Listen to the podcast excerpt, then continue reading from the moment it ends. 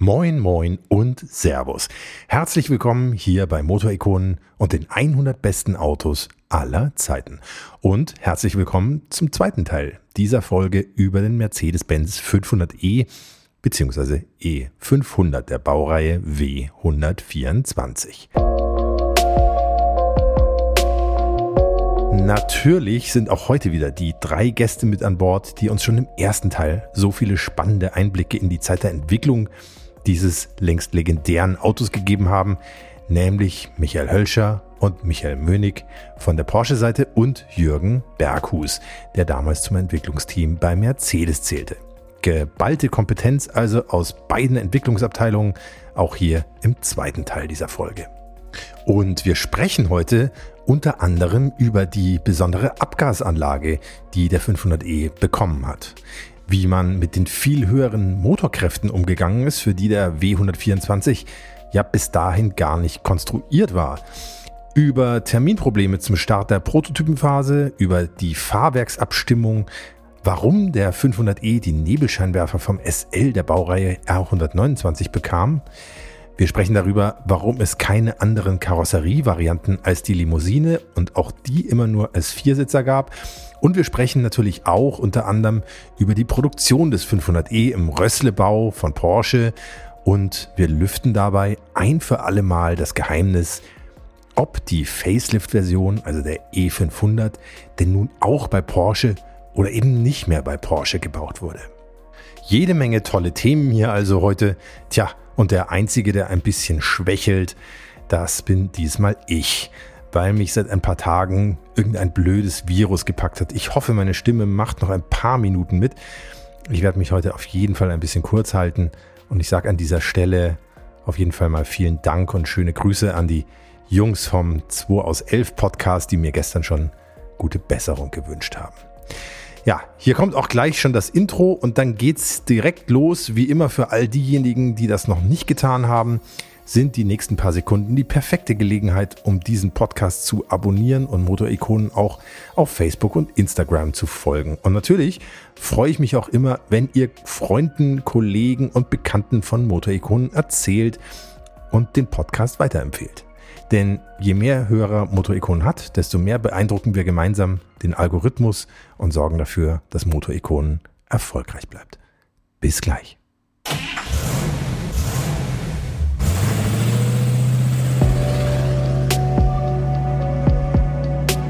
Hier kommt Motorikonen. Die 100 besten Autos aller Zeiten. Der Podcast mit Hans Neubert und seinen Gästen.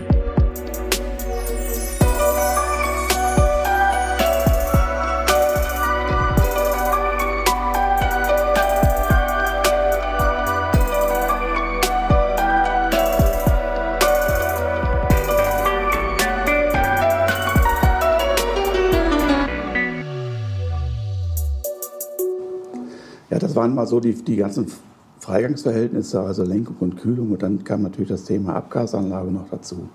Äh, wir brauchten ja einen deutlich größeren Cut. Der war ja fast zwei Liter größer, 1,9 Liter größer. Ja, ich meine, wir haben da den Metallcut genommen, ne? Das weiß ich nicht mehr. Ich meine schon, weil also der Platz ist ja relativ eng und wir, wir hatten bei unseren Fahrzeugen immer Metallcut. Also entweder äh, man kriegt den bei gleichem Gegendruck kleiner oder wenn man den gleichen Platz hat, hat man weniger Gegendruck. Mhm. Und ich meine, dass wir die da auch äh, mhm. eingesetzt haben. Da, mhm. Das hat der Kollege Rippmann hat die da rein konstruiert. Ja, das, ja, ja. ja, und äh,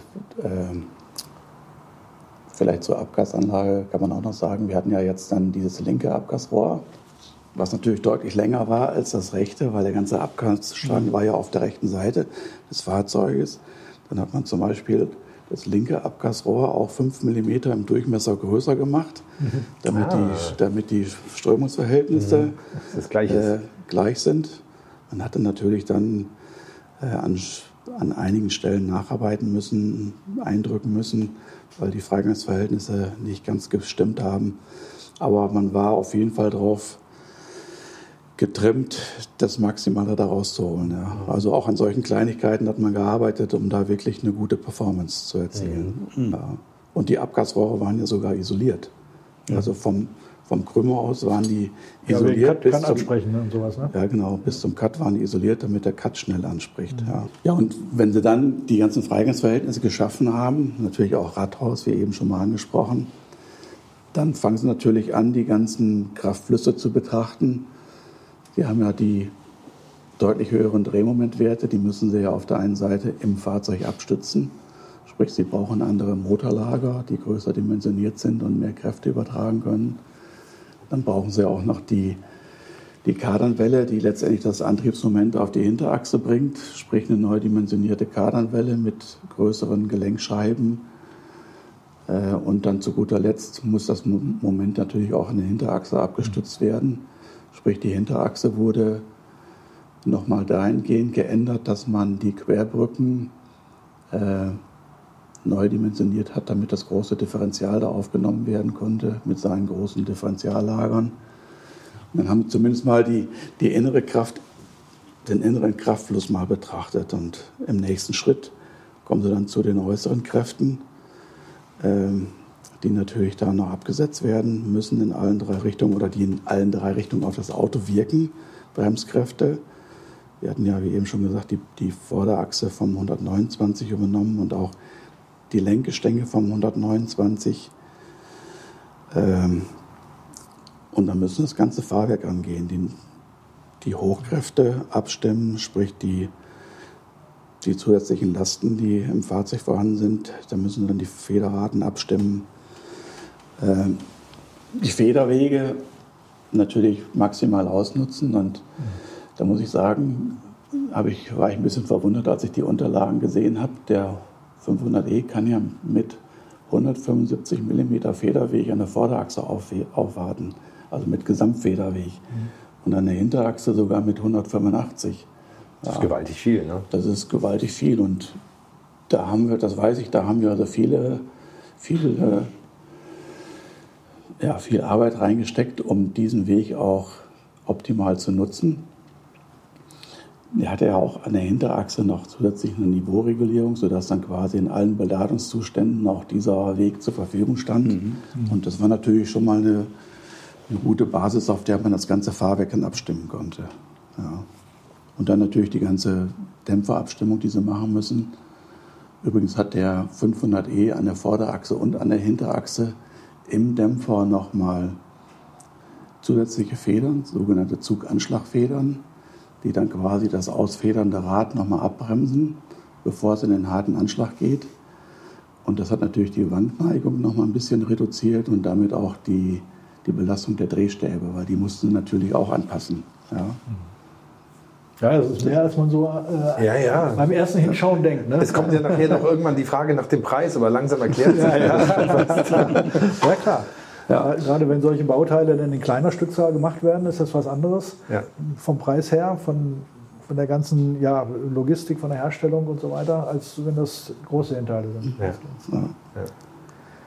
Und dann haben wir das ganze Thema Aerodynamik, das müssen Sie auch betrachten. Also Sie brauchen ja vernünftige Abtriebswerte, sprich die ganze Untersuchung im Windkanal ist dann gelaufen. Und das sind natürlich alles Parameter, die Sie brauchen, um eine vernünftige Performance des Fahrzeugs äh, ja, darzustellen. Und dann natürlich äh, sind wir eben schon mal drauf gekommen, das ganze Thema Kühlung. Das war ja nicht nur der, Motoröl, der Motorkühler, der geändert werden musste, sondern wir brauchten ja auch eine vernünftige Kühlung für den, für den Motor selbst, also fürs Öl, fürs Motoröl. Dann hat man für den 500e den Motorölkühler mittig platziert in der Fahrzeugmitte vor dem Kühlmodul, direkt hinter der Bugschütze natürlich. Und dieser Kühler war dann sogar kippbar äh, gelagert, sodass wenn der Kunde jetzt versehentlich mal an eine Bordsteinkante gefahren ist, dass dann der Kühler nicht beschädigt wurde, Sondern ja, wegklappt. dann, dann ist der Kühler nach hinten weggeklappt, ja, damit er nicht beschädigt wird. Ja. Und die Rathäuser waren dann frei, damit man da auch eine vernünftige Bremsenbelüftung unterbringen konnte auf beiden Seiten. Ich meine, der 124 hat auf der rechten Seite damals einen Getriebeölkühler gehabt und den Getriebeölkühler hat man dann auch nicht mehr benötigt bei dem 119, weil man bei dem 119 Motor die Möglichkeit hatte, über einen Wärmetauscher das Getriebeöl zu kühlen. Aber gerade bei der Bremsenkühlung, da haben wir dann hinterher den, den Mercedes-Kollegen noch mal ein paar dezente Hinweise gegeben, als wir die ersten äh, Dauerläufe gefahren sind. Ja, geben Sie uns die mal auch mal. Ja, Was waren also- das Hinweise? Ja, dass die Bremse einfach äh, entweder zu klein Unterdimensioniert ist. unterdimensioniert ist oder die Kühlung äh, nicht ausreicht. Und das Erste, was wir gehört haben, war, äh, unsere Kunden fahren nicht so wie eure Kunden. Aber äh, Wo haben Sie das denn festgestellt? Waren Sie dafür auf dem Großglockner? Oder Nee, nee, das, das war bei den Dauerläufen. Ne? Dauerläufen, ja, ja, Bockenheim. Auf Rock- äh, Hockenheimring oder so. Und äh, da haben unsere Leute halt die Maßstäbe angelegt äh, an eine Bremse, wie sie auch beim 928 oder beim 11, äh, 11 angelegt äh, wurden. Und es hat sich dann auch bestätigt, dass äh, das notwendig war, dann nochmal nachzulegen. Ähm, und dann, ja, wie es hinterher in der Serie war, war es dann auch in Ordnung. Aber man hatte schon festgestellt, dass die Kunden eines 500e etwas anders fahren als die Kunden einer S-Klasse oder so. Aber dafür hatten Sie ja den Autoquäler dabei, den Herrn Mühlig. ja, aber das ist natürlich schon wichtig, ne? dass man da andere Maßstäbe ansetzt. Dann. Ja, ja. Gut, wobei die Erprobungsvorgaben, also was Lebensdauer oder auch was Performance angeht, die kommen natürlich schon vom Auftraggeber und der Auftraggeber sagt, was er gerne haben möchte. Aber was der Herr Hölsche gerade gesagt hat, ist ja das, was quasi in der Entwicklungsarbeit dann passiert, dass man einfach sich austauscht und zu einer geme- gemeinsamen Sicht kommt, die dann vielleicht auch die Vorgabenseite wieder verändert. Und so war das in dem Fall eben. Es, ist- es ist ja nichts, was wir da gesagt hätten, das muss anders werden, sondern wir haben eine Anregung gegeben. Man hat sich das nochmal gemeinsam angeschaut, kam dann vielleicht nicht gleich am ersten Tag zur gleichen Ansicht, aber dann irgendwann beim nächsten Mal vielleicht schon. sind halt hier äh, einfach Tipps gewesen aus unserer Erfahrung heraus, Genau. wo wir gesagt hätten, also das würden wir an eurer Stelle dann doch nochmal anpacken. Ja. Und dann kam ja auch die Bremse nachher vom 600er SL rein. Ja. Jetzt haben Sie ja schon so ein paar Problemstellen sozusagen angesprochen. Gab es so Momente in der Entwicklung vom 500e, wo Sie alle schlecht geschlafen haben oder wo es so wirklich gehakt habt? Oder wurde das einfach dann gemeinsam in Ruhe aussortiert? Und welche Momente waren das, wenn es die gab? Also ich kann mich an eine Phase erinnern, das war zum Start der Prototypenphase. Da haben wir ja, selbst verursachte Terminprobleme gehabt. Also wir Porsche. Äh, wir äh, hatten die Aufgabe, die Fahrzeuge, die Prototypenfahrzeuge aufzubauen und zu einem bestimmten Termin abzugeben. Und das war über, ein, über einige Wochen nicht klar, wie das äh, zu machen wäre. Wir haben dann mit Mercedes Kontakt aufgenommen, das Problem geschildert und dann ist genau das passiert, wo wir heute schon das ein oder andere Mal dran vorbeigekommen sind. Es fand eine lösungsorientierte Diskussion statt und am Schluss sah es so aus, dass wir mit unseren Brocken, also mit den Prototypteilen, am Samstag nach Sindelfingen gereist sind und dort quasi in den dortigen Vorserienvorrichtungen, die vom W124 noch da waren, äh, die Rohbau-Baugruppen zusammengeschweißt haben und dann auch zum Teil die Serienvorrichtungen verwendet haben, am Samstag, wenn eben keine Serie lief, um die Prototypen dann vollends in der Rohkarosseriefertigungsfolge fertig zu machen. Und das war also für mich ein absolut einschneidendes Erlebnis, wie gute Zusammenarbeit funktioniert.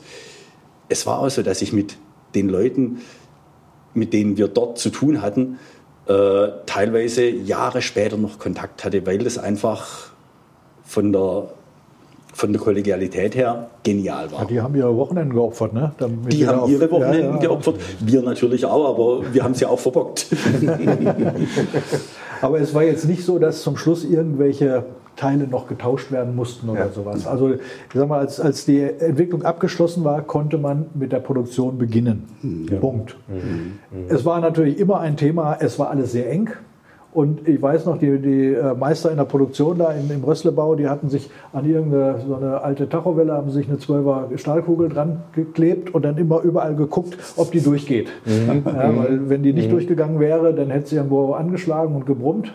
Und dann mussten sie nochmal losschrauben und nochmal ein bisschen ruckeln und, und zuckeln und bis dann überall die, äh, die Kugel durchging. Also das war etwas, was uns eine Zeit lang noch äh, äh, begleitet hat.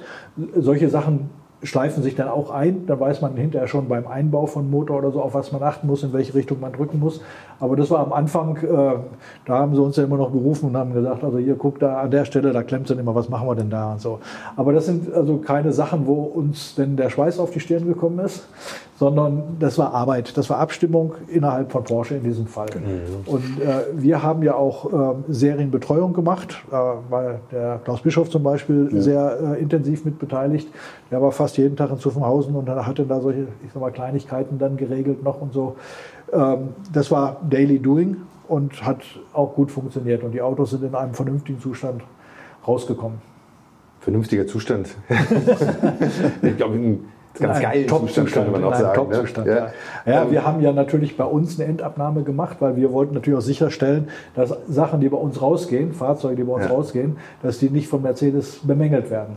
Und Da, da haben wir auch nie irgendwelche Rückmeldungen gehabt, dass da etwas zu tun ist. Und Mercedes hat die natürlich dann in, in Sindelfingen auch durch die eigene Endkontrolle laufen lassen, so viel ich mhm. weiß, weil Mercedes hat natürlich die Verantwortung über dieses Fahrzeug gegenüber dem Kunden und gegenüber äh, Typisierung und so weiter. Deshalb muss das natürlich bei Mercedes auch nochmal durchgehen. Mhm. Äh, und das war also sozusagen eine doppelte Qualitätsabnahme, wenn man so will. Äh, und das Auto ist also immer in einem Top-Zustand rausgegangen. Mhm. Vielleicht nochmal so ein bisschen zum, zu, zu der Philosophie hinter dem Wagen.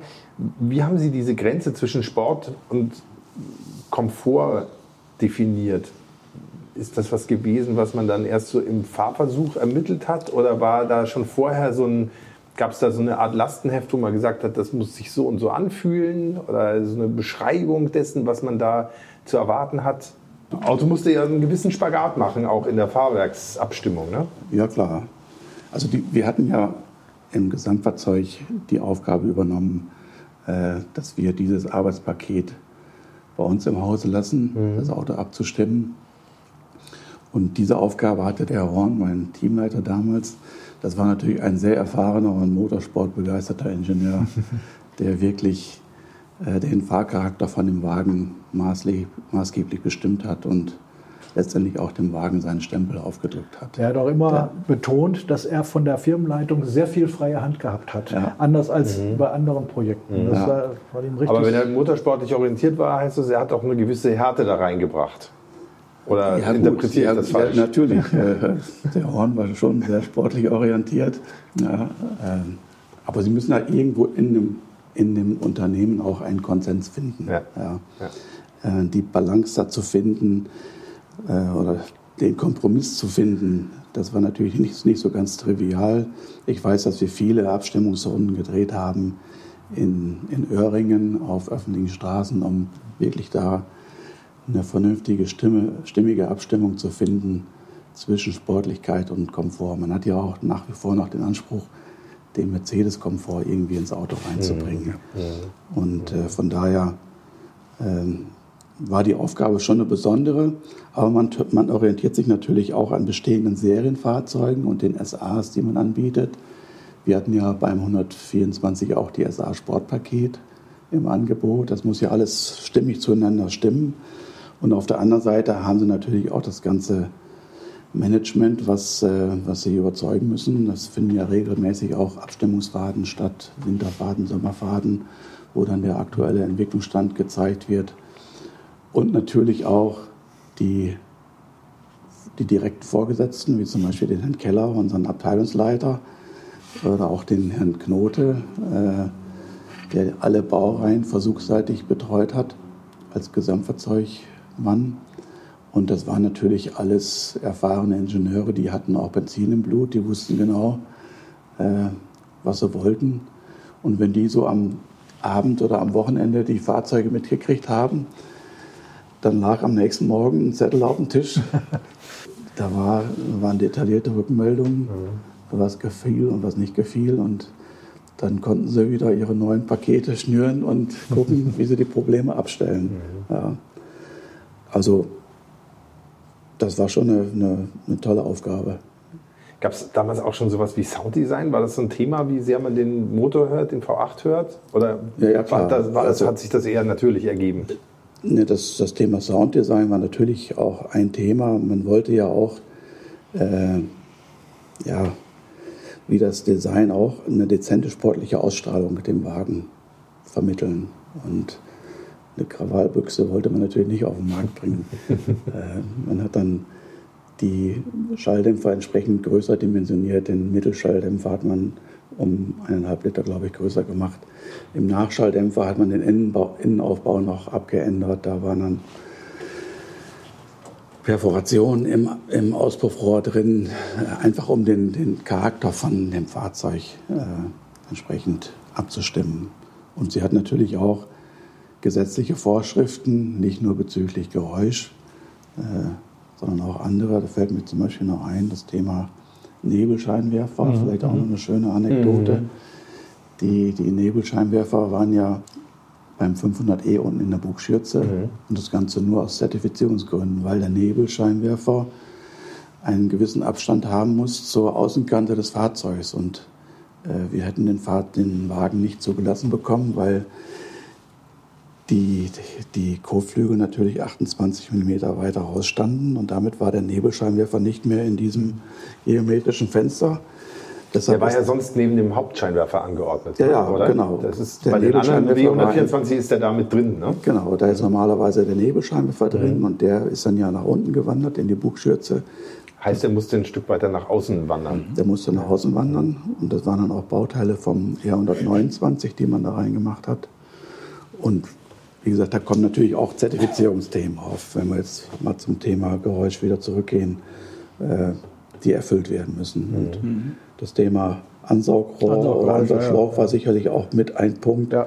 warum man da nochmal nachgelegt hat. Ja, ja klar. Ich meine, äh, in der, bei der beschleunigten Vorbeifahrt, also die Typisierungsvorschrift, da mhm. hat natürlich der Motor mit dem Drehmoment, der ist da viel schneller äh, am Mikrofon vorbei oder, äh, mhm. als bei den anderen Derivaten. Und da muss man dann natürlich auch etwas äh, noch nachlegen. Mhm. Gucken, dass man in dem Typisierungsfenster bleibt. Ne? Während du mich reden hörst, zerlegt Daisy, Apples iPhone-Demontageroboter, ein iPhone in viele recycelbare Teile. So gewinnt Apple mehr Materialien zurück als mit herkömmlichen Recyclingmethoden. Danke, Daisy. Es steckt mehr in einem iPhone. Wir haben ja schon über die Kotflügelverbreiterung und die Karosseriemodifikationen gesprochen. Trotzdem nochmal die Frage, der, auch deswegen, weil der 400e ja diese Merkmale nicht hat. Gab es Überlegungen, den Wagen einfach quasi schmal zu bauen? Ich meine, der rein, wenn man jetzt mal von der Motorleistung her geht, ist der Unterschied zwischen dem 400e und dem 500er ja gar nicht so groß. Ähm, also, Gab es da, da für eine Sekunde mal den Gedanken, den Wagen einfach schmal zu belassen? Nee. Also beim 500e war, war von Anfang an äh, die Prämisse, da muss der 225er Reifen drauf. Beim 400e hat man, den hat man ja ein bisschen da hat man quasi, glaube glaub ich, sogar die Serienkarosserie so gelassen. Ja, ja, Aber der hatte auch eine andere Bereifung als die Serie. Der hatte, glaube ich, einen 215er Reifen drauf. Ja. ja, aber man wollte ja hier den 225er haben und die entsprechende ja. äh, Querdynamik auch. Äh, und das wäre ganz einfach nicht gegangen mit, der, ja. mit den schmaleren Reifen. Und, ja. und für uns war es von Anfang an gesetzt. Also wir, bei uns gab es sowieso keine Diskussion darüber. Mhm. Mhm mal was ganz anderes. Es war ja Anfang der 90er Jahre.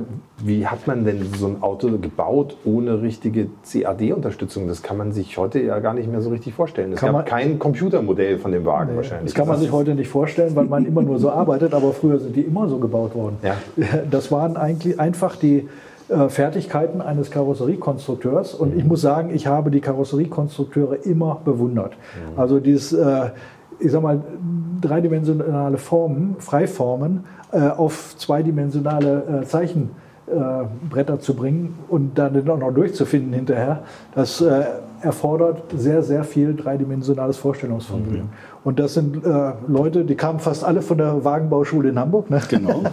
da waren die auch stolz drauf. Aber so ist ein 928 konstruiert worden, der ja nun auch im Motorraum vorne ähm, recht gut gefüllt ist und so. So sind die anderen Mercedes-Fahrzeuge damals äh, konstruiert worden. Da hat man mhm. eigentlich sich gar keine Gedanken gemacht. Das war einfach so. Das heißt, man hat mit großen Zeichnungen ja, ja, ja, also bei uns Manuelle Konstruktion war damals State of the Art. Man hatte Zeichenbretter, die, die waren 1,60 Meter 60 hoch ja. und 8 oder 10 Meter lang. Und man hatte quasi hier eines auf der einen Seite, dann dazwischen drin ein Plantisch, wo also eben die gesamte Fläche äh, war und auf der anderen Seite nochmal ein Zeichenbrett und hat im Endeffekt bis zu dem Zeitpunkt jedes Fahrzeug, das ja. wir entwickelt hatten, war an, auf diese Art und Weise entstanden. Mhm. Zu dem Zeitpunkt war es wirklich so, dass erst ausgewählte Eigenprojekte so in, in einem Pilotcharakter ja. mit Hilfe von CAD begonnen wurde zu konstruieren. Aber der flächendeckende Einsatz von CAD, der war noch weit weg. Der ist, ja, ich sag mal, fünf, sechs Jahre später ja. oder sowas da. Mhm. Und ja, bei uns hat man auch sehr lange immer darüber nachgedacht, Kosten-Nutzen-Rechnungen und so weiter. Ja. Während es bei anderen Herstellern äh, eigentlich schon gesetzt war, hat man bei uns noch lange darüber äh, nachgedacht, äh, ob sich das rechnet und so weiter. Aber irgendwann musste man natürlich da auch aufspringen auf den Zug. Mhm. Gut, sind auch besser geworden, die Systeme dann natürlich. War es auch so, dass jeder Werkzeugbau ja. nur noch Flächendaten verwenden konnte und nicht mehr quasi manuell konstruierte Daten. Da wurde dann teilweise wurden Behelfslösungen genommen, dass Zeichnungen oder Linien digitalisiert wurden, um dann irgendwo äh, Eingangsgröße für die, für die Maschinenbearbeitung zu finden. Aber im Prinzip war das damals noch gang und gäbe. Also auch Leitungsverlegung. Also jede, jedes Bauteil ist noch manuell ja, konstruiert da sind, worden. Da sind die Karosserieteile nach Linienplänen äh, gefräst worden. Also da hatte man die Linien alle 10 cm oder wo es dann mal etwas mehr kurviger war, auch etwas enger. Und ja. die hat dann der Werkzeugbauer dann quasi äh, abgetastet und hat äh, sein Werkzeug äh, danach oder das Modell nach diesen Plänen dann gemacht. Ne? Genau. Ja, und dann gab es ja noch die Festlegungskarosserien. Das war natürlich auch immer ein, ein wichtiges ja. Instrument. Also man hat im Prinzip eine komplette Karosserie mit Attrappen aufgebaut. Äh, und da haben sich dann auch die Entwickler getroffen. Und dann wurde quasi an der Hardware wurden die Leitungsverlegungen äh, abgebildet und diese, diese handgefertigten Bauteile waren dann im Prinzip Zeichnungsvorlage für den Konstrukteur. Ja? Also so und so muss aussehen. Also im, im, normalen Konstruktionsprozess war das immer ein Hin und Her. Ja. Man hat in der Regel natürlich angefangen, erstmal äh, am Zeichenbrett das auszulegen. Dann hat man diese Festlegungskarosserien danach aufgebaut, hat alles da reingebaut und gemerkt, oh, hier passt nicht und da passt nicht. Dann hat man das da geändert mhm. und dann hat man das Teil wieder dem Konstrukteur gegeben und hat gesagt, misst es aus, ändert das. Ja. Das waren also mehrere Schleifen, ja. die auch damals dazu geführt haben, dass eine Entwicklung eben nicht in zwei Jahren durch war oder sowas. Ne? Man hat dafür Entwicklungsschleifen gebraucht, äh, aber zum Beispiel auch Festlegung von Befestigungspunkten von Leitungen oder ja. äh, wie eng muss ein Radius sein, um, um die Ecke rumzukommen, wie eng darf er sein, um die Funktion noch äh, sicherstellen zu können bei irgendwelchen bei Kühlwasserleitungen war das zum Beispiel immer so eine Frage, Minimalradien, Maximalradien. Auch, auch bei Leitungssträngen.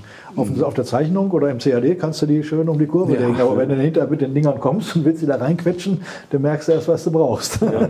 Also noch eigentlich ein Auto aus der alten Zeit. Ja, sagen, ne? ja, und vor allen Dingen eben unter dem Zeitdruck auch, das muss man mhm. sagen. Also, äh, und da ist eben sehr viel mit der Hand am Arm gemacht worden, wie der Jürgen gerade gesagt hat, dass man eben an der Festlegungskarosse gesagt hat, ich biege jetzt die Leitung und äh, dann wird nachgemessen und so kommt es dann in die mhm. Zeichnung rein. Mhm.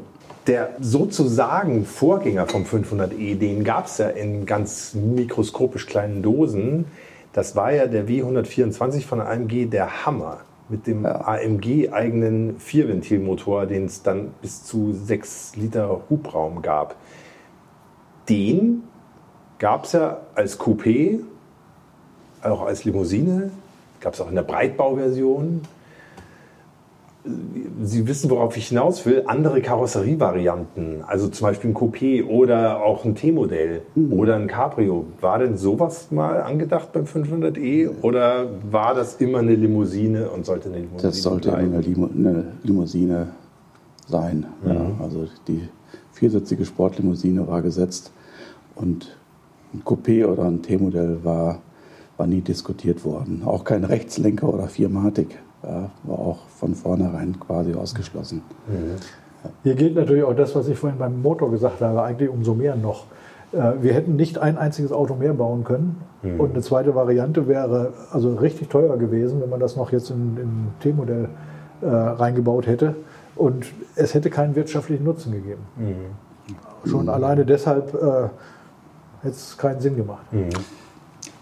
Wir haben das unter den Entwicklungsingenieuren, die ja häufig auch Familienväter sind, immer wieder mal diskutiert, dass es doch ganz nett wäre, sowas zu haben. Aber mehr also sprich ein T-Modell, ne? Ja, klar. ist eigentlich gewesen, oder? Äh, ich meine, bei Porsche war es ja nachher so, dass äh, diese Zulademöglichkeit und das Raumangebot erst mit dem Cayenne ja. vorhanden war. Vorher gab es sowas bei uns einfach gar nicht. Gut, aber ich meine, natürlich, klar musste man die auch ja erstmal verkauft kriegen alle. Ne? Und ähm, wirtschaftliche Zwänge waren dann natürlich auch dabei. Ja, ja, ja natürlich. Man schon. Ja. Keiner macht das so aus Spaß. Ja. so, solche Projekte müssen, müssen sich rechnen, gar keine Frage. Ja, Wieso gab es den 500e eigentlich immer nur als Viersitzer? War das auch so ein Thema Exklusivität oder hatte das handfeste konstruktive Gründe? Ja, also zum einen ist es ja bei euch von vornherein so ausgelegt worden. Ja. Also der eine Grund, den ich kenne, äh, ist, dass äh, durch das größere Differential haben wir mhm. ja hinten auch äh, in dem Blech eine, eine Beule reinbringen müssen. Mhm. Und da war einfach kein ausreichender Federungsplatz mehr für den, für den mittleren Sitz. Also ich meine, wir mhm. hatten mal einen von den frühen Prototypen, da hatten wir noch eine normale Sitzbank drin und das war kein Spaß in der Mitte zu sitzen. Aber wenn ich es richtig verstanden habe, gab es auch andere äh, Gründe noch dafür. Ja gut, wir hatten ja der Wagen war ja in der Grundausstattung schon 220 Kilogramm schwerer als ein 320. Ja. Mhm. Durch, die, durch den größeren Motor, natürlich Tankanlage, was alles dazu kommt. Ähm, also 220 Kilogramm ist natürlich schon eine Hausnummer.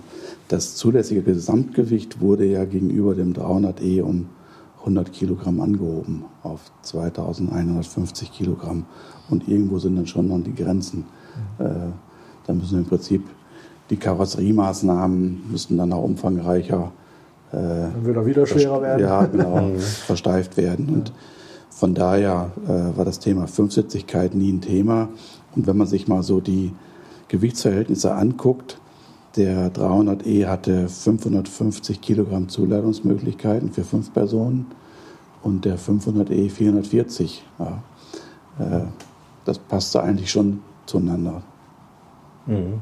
Natürlich in der, in der Grundausstattung. Also mhm. die, die 550 Kilo oder 440 Kilo mussten natürlich die ganzen SAs dann auch noch mit abdecken. Ja, aber man ja. kann natürlich auch nicht damit rechnen, dass das immer nur kleinwüchsige 50 ja, Kilo Menschen sind, genau. sondern das müssen ja, ja auch 85, 90 Kilo Männer dann, äh, und zwar fünf an der Zahl, dann da reingehen und auch gewichtsmäßig abgebildet werden können. Ne? Klar. Richtig. Ja. dann wären sie schon bei fünf Leuten, wären sie schon über die erlaubte Zuladung deutlich hinaus. Ne? Genau. Mhm. Genau, genau.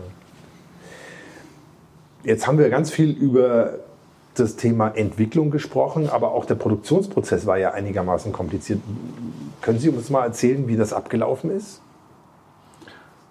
Ja, also äh, wir hatten ja schon darüber gesprochen, dass äh, die äh, Produktion der, der Rohkarosserie bei uns in Zuffenhausen gemacht worden mhm. ist. Ne? Und da mhm hatten wir unsere frühere äh, Rohbaufertigung vom 911 in dem sogenannten Reuterbau, mhm. roter Backsteinbau, der mhm. immer noch da steht. Mhm. Ähm, und da ist eine äh, Karosserie-Rohbaulinie aufgebaut worden, ähm, ja, speziell auf diese Stückzahlen ausgerichtet. Das heißt, mit relativ einfachen Vorrichtungen, ähm, mit sehr viel Handarbeit. Da sind äh, da, äh, auch Mackschweißnähte noch gemacht worden, sogar, wenn ich mich richtig erinnere, auch noch äh, hart gelötet an manchen Stellen. Ja. Also wirklich speziell auf die Stückzahl, auf die äh, Durchlaufzeiten und so weiter, die wir da haben wollten, ausgelegt. Da ist ähm, angeliefert wurden dort von Mercedes ähm, die Einzelteile, die wir vom 124 übernommen haben oder Schweißgruppen, die noch da hergestellt werden äh, konnten. Wir haben dann mit unserem eigenen Einkauf die Blechteile gekauft, äh, die neu geworden sind. Die haben wir dann auch disponiert. Ähm, dann sind die Rohbaukarosserien dort bis zum fertigen Rohbau äh, zusammengebaut worden, geschweißt worden. Die sind dann verladen worden auf LKWs, ich weiß nicht mal so fünf Stück auf einen LKW oder sowas, äh, sind nach Sindelfingen zum Lackieren gekommen. Wie hat man das gemacht? Waren die dann auch so Rollgestellen? Oder? Die kommen in Gestelle rein. Ja, ja. Mhm. Also wir, es, ist, es ist auch mal kurz diskutiert worden, ob es bei uns äh, lackiert werden kann. Aber wir haben ja immer verzinkte Karosserien gehabt. Und äh, so die Abstimmung von Lackierbädern ist nicht trivial. Und wenn man dann erstmal froh, wenn man es einmal hingekriegt hat für äh, eine Oberfläche, die man hat. Äh, und da wollte bei uns keiner ähm, irgendwie ein nochmal für eine zweite Oberfläche das abstimmen. Und die Mercedes-Leute haben gesagt, Mensch, bei uns funktioniert das. Damit lass uns das doch so machen. Wir äh, lackieren die in Sindelfingen bei uns in, in den normalen Bädern. Da haben wir die Erfahrung und da ist es auch gemacht worden. Dann äh, kam die Karosserie wieder zurück, auch wieder auf LKWs in den Gestellen. Dann in den Rösslebau. Das ist äh, ein, äh, äh ein Gebäude, was damals außerhalb der, der Porsche Werksgrenzen lag, wo früher auch der 959 hergestellt worden mhm. ist. Das hatten wir zu der Zeit angemietet von einem mhm. Herrn Rössle, darum mhm. heißt es so, mhm. ähm, später gekauft. Und äh, da wurde eine Montagelinie auf zwei Ebenen äh, eingerichtet, mhm. so dass wir die Stückzahl, die damals pro, äh, also projektiert war, da äh, dann gut abdecken konnten. Da kamen die Karosserien rein. Die waren ja dann schon lackiert nach Spezifikation des Kunden. Dann äh, haben wir auch von Mercedes sämtliche Einzelteile bekommen, die vom, 9, vom 124 zu übernehmen waren, auch entsprechend so getaktet, wie eben der Kundenwunsch äh, da ausgesprochen wurde. Und wir haben dann die neuen Teile, die wir der, von, als Montageteile äh, konstruiert haben, haben wir auch wieder beschafft. Das ging dann wieder über unsere Beschaffung. Das äh, ist dann dort zusammengeführt worden. Dann sind die Fahrzeuge eben auf zwei, Stat auf zwei äh, Ebenen, also ich meine so ungefähr 20 Stationen müssten mhm. es am Anfang gewesen sein, äh, sind da montiert worden, kamen dann ähm, per Aufzug, war alles relativ äh, hemdsärmlich da, genau. kamen per Aufzug dann in, äh, ins Erdgeschoss, wurden dann da einer Endprüfung unterzogen. Ich meine auch noch Wasserdichtigkeit und ja. sowas ist da gemacht worden. Ja, und dann kamen die äh, dann mit fast mit, mit äh, äh Pkw-Transportern, also mit, mit, LKWs, die für Pkw-Transport ausgelegt sind, dann nach Sindelfingen. Da mhm. wurden dann, ich glaube, immer so vier Stück oder sowas äh, dann verladen und dann nach Sindelfingen gebracht. Da dann durch die Mercedes-Endkontrolle und dann den entsprechenden weiteren äh, Weg äh, entsprechend der Mercedes-Systematik. Jetzt liegt mir natürlich noch eine Frage auf der Zunge, weil Sie gerade erklärt haben, warum das Röslebau heißt. Warum hieß es denn Reuterbau? Der Reuterbau. Äh, der Reuterbau, das war damals, ähm, wie gesagt, die, äh, das Gebäude, wo äh, 911 gebaut wurde. In, zu Zeiten 356 äh, wurde das betrieben von der Firma Reuter. Mhm. Das war, äh, da hatten wir damals beim 356 äh, die Karosserien gekauft. Das war die Firma Reuter Karosserie Rohbau. Re-K-Ro.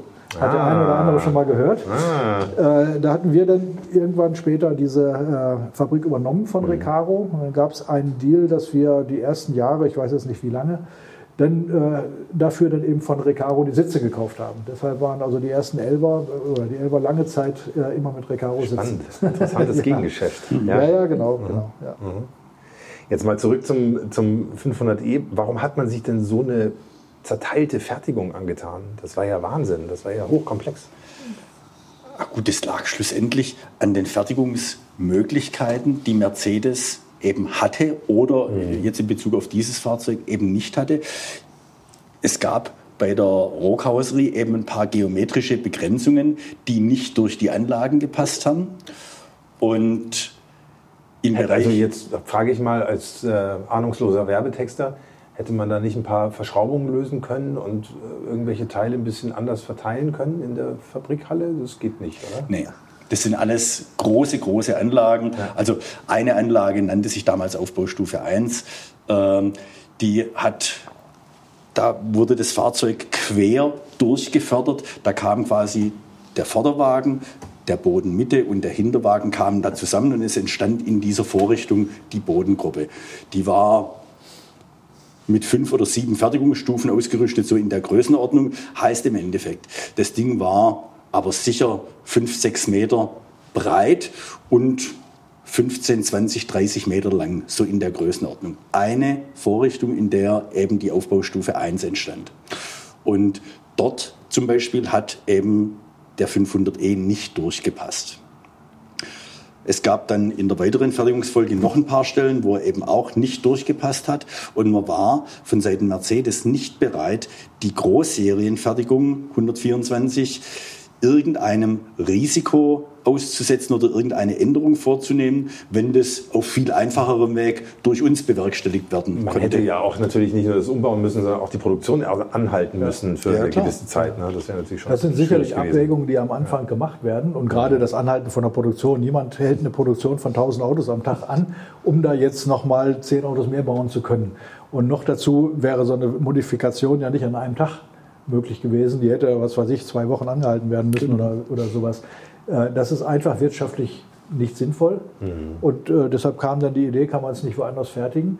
Und Auftragsfertigung ist ja nicht unbedingt was Neues oder was Ungewöhnliches. Sie wissen, unser 944 ist, äh, äh, unser Cayman ist äh, in, in Usikaupunki gebaut worden bei einem Auftragsfertiger. Mhm. Unser 944 ist bei Audi gebaut worden. Äh, andere Fahrzeuge bei Karmann und so. Das ist nicht unbedingt etwas, äh, wo man sagt, oh, da komme ich jetzt auf was ganz Neues. Mhm. Sondern das, das sind Sachen, die in, bei solchen Projekten dann schon mit in Erwägung gezogen ja. werden. Sowohl die äh, Konstruktion und, und, oder Versuchsarbeiten außer Haus als auch Produktion. Mhm. Aber hat natürlich logistisch einen wahnsinnigen Aufwand bedeutet, ne? oder? War dieses also, Hin und Her nicht eine riesen Herausforderung? Äh, ich würde mal sagen, es ist eine Arbeit, die zu tun ist, aber ähm, ich hatte vorhin schon gesagt, also Einzelteile Logistik äh, sicherzustellen, dass sämtliche Schalter in der richtigen Farbe und, und das Lenkrad und so weiter äh, zu dem richtigen Auto kommen von, was weiß ich, 40 verschiedenen Zulieferern, ist wahrscheinlich deutlich anspruchsvoller als äh, einen Vertrag mit einem, äh, mit einem LKW, einer LKW-Firma zu machen, dass die morgens um neun und mittags um drei da stehen und äh, Autos abholen und dann nach Sindelfingen fahren. Mhm. Das ist sicherlich nicht jetzt trivial, aber es ist im, das ist das, was ein Logistik ähm, Planer machen muss. Mhm. Und ähm, die Wege waren ja jetzt auch nicht so wie bei einem, äh, was war das, äh, äh, Cadillac Alante oder welcher ist da über, über, genau, über den Ozean äh, im, im Jumbo gesch, äh, geschippert worden. Also das sind Sachen, die kann man lösen. Da muss man dran gehen, die Arbeit muss man machen und ähm, dafür hat man die Spezialisten. Mhm. Und der, der Vorgang zum Beispiel Bauteile oder Baugruppen zu kommissionieren, der ist ja für beide Fertigungen, also die in Sindelfingen und die in Zuffenhausen, der gleiche. Nur das Ziel ist eben ein unterschiedliches und von daher, ja, ja. Äh, also so wie es der Herr Hölscher beschrieben hat, ein, es ist kein Problem, sondern nur Arbeit. Ja, genau. Also eigentlich nicht so schlimm. Es muss gemacht werden. Es muss gemacht werden. Es müssen Profis dran, die das äh, und, und die, äh, man muss natürlich die Partner haben, die die Profis sind. Das mhm. ist klar. Und auf die muss man sich verlassen können. Wenn wir sagen, um 9 Uhr ist die Karosserie unten, äh, mit, kommt mit dem Fahrstuhl raus, dann muss um 9 Uhr der LKW da sein. Mhm. Und da muss man sich darauf verlassen können und dann funktioniert das. Das wird natürlich auch vorher probiert. Ne, das ist nicht so, dass man jetzt äh, wartet, bis die ersten Serienfahrzeuge dann rauskommen, sondern das macht man dann mit Karosserien, macht man Probeverladungen und so weiter, dass das funktioniert. Aber das ist alles was, was die Profis bei uns in der Produktionsplanung wissen, wie man da dran geht. Wie viele Autos waren es denn so in Hochzeiten? Ich, ich meine bis 20 am Tag. Also ja. wir haben dann ja auch in zwei Schichten gearbeitet ja. Äh, und ich meine, es waren bis 20 am Tag. Ähm, und dann hinterher ist es dann runtergefahren worden, äh, so gegen Ende der Fertigung, weil wir dann auch den Audi dann mit reinnehmen mussten und so. Mhm. Und das hat dann gepasst, dass wir da den guten. Audi RS2 war das, ne? RS2, ja, schon, ja. Wir haben es vorhin ja schon mal so anklingen lassen, der Preis für den 500e war natürlich exorbitant, wenn man das jetzt mal so vergleicht mit äh, den bestehenden Modellen des W124. Also zweimal so teuer wie das bis dahin Topmodell 300. Also es lag nicht dran, dass die, die Konstruktionsarbeiten bei Porsche so Nein, um Gottes Willen, das wollte ich damit nicht sagen. Die Frage ist natürlich trotzdem, woher wusste man, dass das ein Erfolg werden würde, wenn man so einen, so einen Preis ansetzen muss, ja auch. Ja? Es war ja jetzt nicht ein Fantasiepreis, sondern der, da stand ja auch was dahinter. Da also ich, weiß nicht, wie bei, ich weiß nicht, wie es bei Mercedes ist. Bei uns gibt es äh, Vertriebsleute, die haben so eine große Glaskugel. da gucken die rein und dann sagen sie, ich kann mir vorstellen, bei dem Preis verkaufe ich so und so viele Autos. Es gibt mhm. immer Preisabsatzfunktionen. Mhm. mhm. Und dann kommen die Controller und rechnen aus, ob noch was übrig bleibt. Ich nehme an, bei euch ist es ähnlich. Ne? Ja. Aber ich glaube, alle waren überrascht, dass, ja. dass die Nachfrage so groß war. Mhm. Ja. Mhm. Da hat keiner mit gerechnet. Und wenn man das mal ins Verhältnis setzt mit dem eben schon mal angesprochenen BMW M6, die hatten ja auch von dem E28 gerade mal 2140 Einheiten. Ja. Es waren auch nicht so viele Fahrzeuge. Umso überraschter waren wir, dass dann doch die Nachfrage so hoch war. Ja. Angeblich hat der Bau von einem 500e ja insgesamt 18 Tage gedauert. Ja, gut, da sind die Transportzeiten jetzt mitberechnet worden. Und ja. ich weiß auch nicht, wo die 18 Tage herkommen. Ja. Also, ähm, Also möglich ist es. Ja, mit den Transportzeiten. Aber und, und das ist natürlich keine Fertigungszeit, Ja. sondern das ist eben einfach Zeit, die Gesamtzeit. vergeht Gesamtzeit.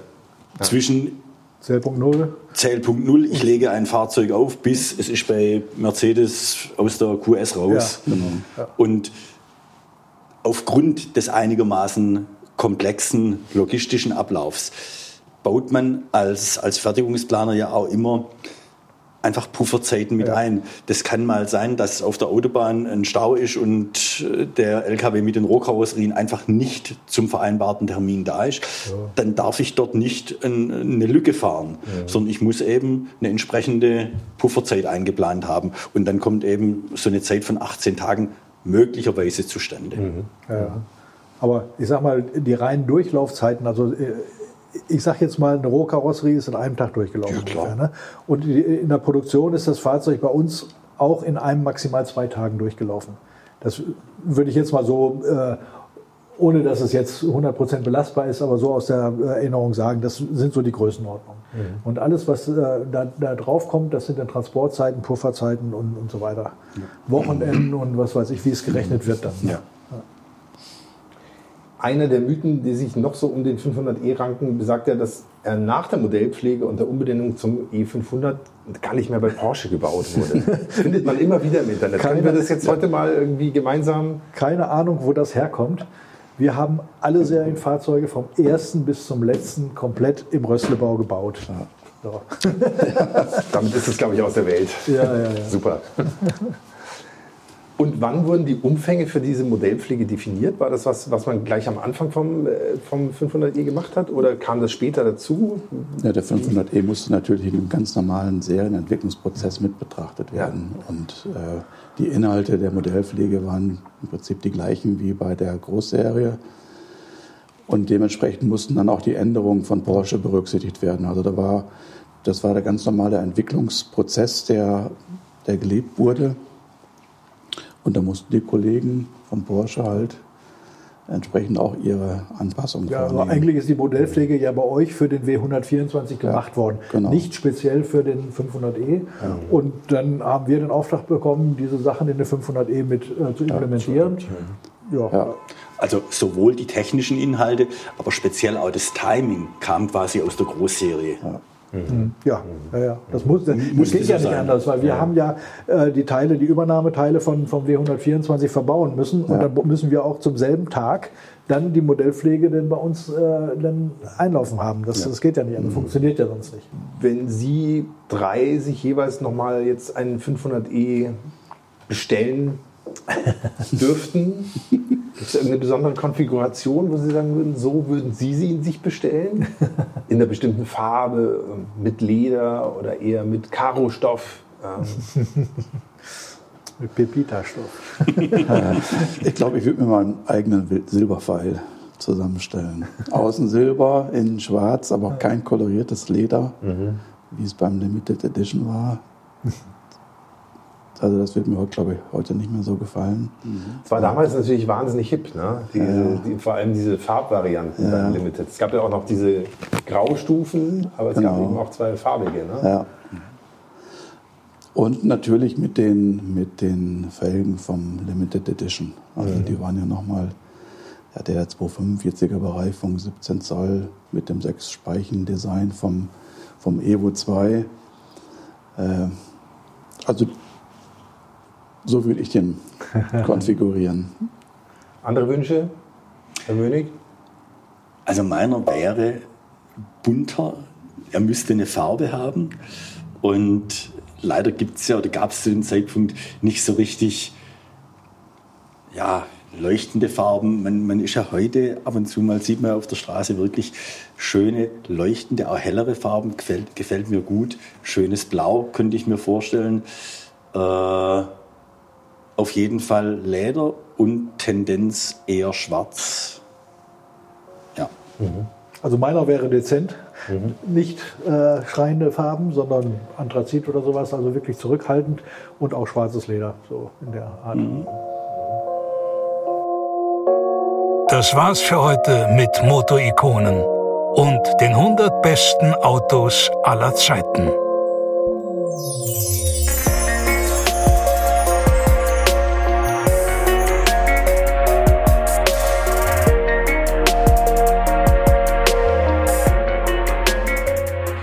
Das war's mit dem Mercedes 500e bzw. E500 und mit Michael Hölscher, Michael Mönig und Jürgen Berghus. Und ich möchte an dieser Stelle zuallererst natürlich nochmal ganz, ganz herzlich Danke sagen bei den dreien dafür, dass sie uns in einem solchen Detailgrad und mit so viel Begeisterung auch nach so vielen Jahren über diese spannende Zeit berichtet haben. Vielen Dank auch an Astrid Böttinger vom Porsche Museum und ein extra großes Dankeschön an Frank Scheibner vom Mercedes Museum. Wenn ihr den ersten Teil dieser Folge gehört habt, dann wisst ihr ja warum. Und an euch da draußen im Podcastland geht natürlich genauso ein riesengroßes Dankeschön, weil ihr so fleißig Motorikonen hört. Ich lege mich jetzt gleich wieder ins Bett, wünsche euch allen alles Gute und eine viren- und grippefreie Zeit. Bis zum nächsten Mal. Euer Hans Neubert.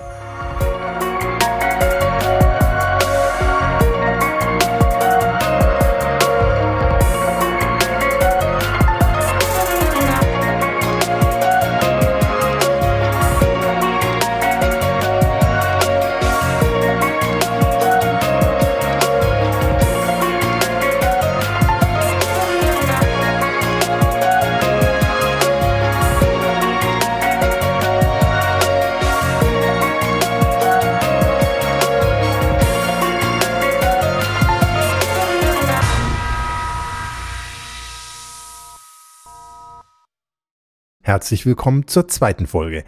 Ähm, nee, zum zweiten Teil dieser Folge. Weil ich mich seit ein paar Tagen irgendein, ah, der Satz stimmt einfach nicht, weil mich seit Tagen, bin diesmal ich, weil mich seit Tagen, mich seit guten mit, ich werde mich heute auf jeden Fall ein bisschen kurz halten und ich sage auch dieser, Mann, was ist denn das, was ist denn da?